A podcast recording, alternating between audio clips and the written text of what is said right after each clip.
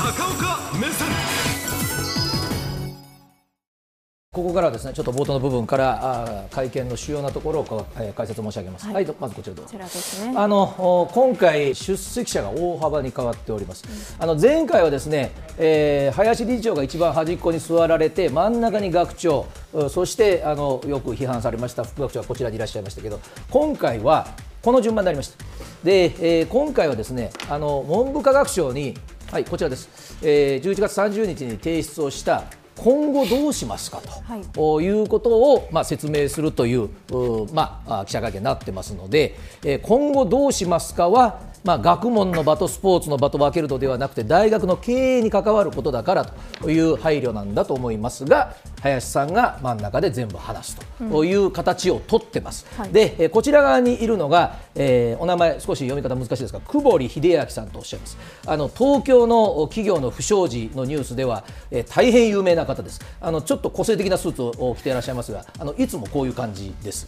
で、えー久保利さんが、まあ、今回は改善計画を検討するうその提言をする会議を作られたそうでそこの説明をなさいました。そしてこちらです。でこの方がですね、まあ、今回の新顔の中で、えー非常にあのお中心になるんだと思いますが、お一人だけ大学の教育現場の方です。でえーこの方がですねあのお情報スポーツ学部でしたかね、えーというところの学部長さんです。で同時に再発を防止するこれ大学の中で、えー策を検討する委員会を作られてこの方が大学の中として廃部の話も含めてこういうふうにしますという説明をなさいました。で、えーただ問題はここに A と B がやっぱりいませんでした。でこの A と B というのはこの11月の末に提出文科省にされました中で A と B という表現をされているアメリカンフットボール部の監督当然学生さんたちから生の声を聞いていた。あお名前あえて差し控えます。A と B としておきます。でもう1人はあこの競技スポーツ部長。この方も、まあ、アルファベットで呼ばれておりますが出てこなかったと。お二人とも事実関係大変よくご存知のはずですがという話です。で、えーそれでは次に、えーはい。そのアメリカンフットボールの廃部の話はい、会見の中身ですね。はい、で、えーアメリカンフットボールの廃部の話ですこちが、らですね、はい。今後、理事会で継続協議していると、はい。そして日本大学競技スポーツセンターを新設することを検討し、競技部の公正公平な運営を徹底していくということです。はい、あの今、黒木さんが挙げてくれたところをもう念のためもう一回、あの廃部するかどうか、今日は断言なしです、えー継続をしています。で、えーもともとですねこの競技スポーツ部というのがあーアメリカンフットボールの上部団体だったんですが部がなくなりまして、名前ここからだけ変えますと、おただし変えて、えー銘柄だけ変えるというんじゃなくてそれぞれの競技部の運営のやり方を見直していくという意味で、このセンターという名前にされたそうであります。なぜ継続中なのかというと普通の会社と同じように日本大学には取締役会にあたる理事会がありますがそこはもうちょっと話を聞こうよということになっているということになっているので、えー継続中であるということそして先ほどその廃部の議論については先ほど3人出てきた一番、えーテレビご覧の皆さんから見てこっち側の人ですねあのスキンヘッドの方ですが大学側の議論をされている方がこうおっしゃいました。廃部するかどうかっていうのをこれあのメディアを意識してますね。あのここ数日のニュースでは言われました。簡単にまず廃部って言うなよ。ということに対しての反論だと思いますがそんな簡単に廃部という言葉を出したわけではないということの弁明がありましたが、まあ、しかし廃部という言葉は出てるわけです。でそのじゃあ何を話をしたんですかということについて彼は日大のスポーツって何なんだと、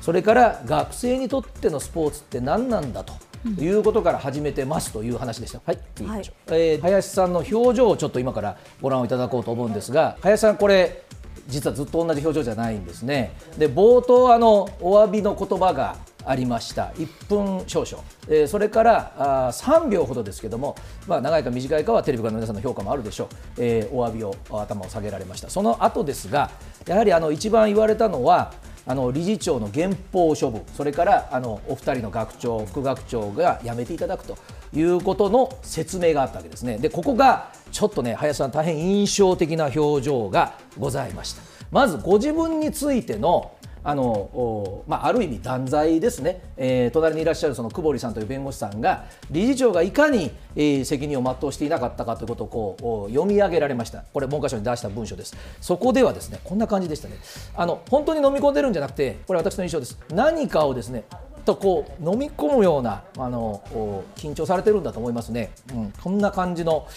仕草をずっとしながら、えー、それから、えー、そのご自分に対する厳しい言葉にも、まあ、小さくですけども下を向いてうなずくという形で、うん、同じ内容はもう嫌になるほど聞いたと思いますが、はい、えー、改めてかみしめておられるというところなんですがところが一転したのが副学長つまり澤田さんです、えー、今回のその第三者委員会でも指摘されました日大の評判を落とした人だと言われているあの元検事の方の話になったらですね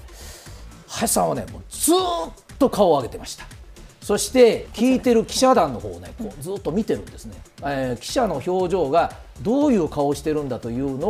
を確かめるようなそれがこの時もっとあの目を見開いておられましたけどもその表情になりました。ということは、えー、ご自身としては当然この澤田さんの処分についても十分暗記をされてるはずなので、えー、ここについてはえー、我々の判断をどうですかと問いかけるかのような印象がありました、えー、その表情の中でですねやっぱりこうキリッとえー、ご自分にとってこうカッとなる質問っていうのがやっぱりいくつかあるわけですけども処分甘いんじゃないですかと、うん、えー、冒頭出た時にはこれはね割とキリッとした顔で言いました、えー、これは公正ですと。処分を決める場に自分たちはいなかったということは断言をされました。それから理事長としてやってきたことについて間違ったことはないのかとかいう質問に対しては、まあ、とうとうとご自分のこれまでの大学入ってからの重みを話されている時はねもうずっ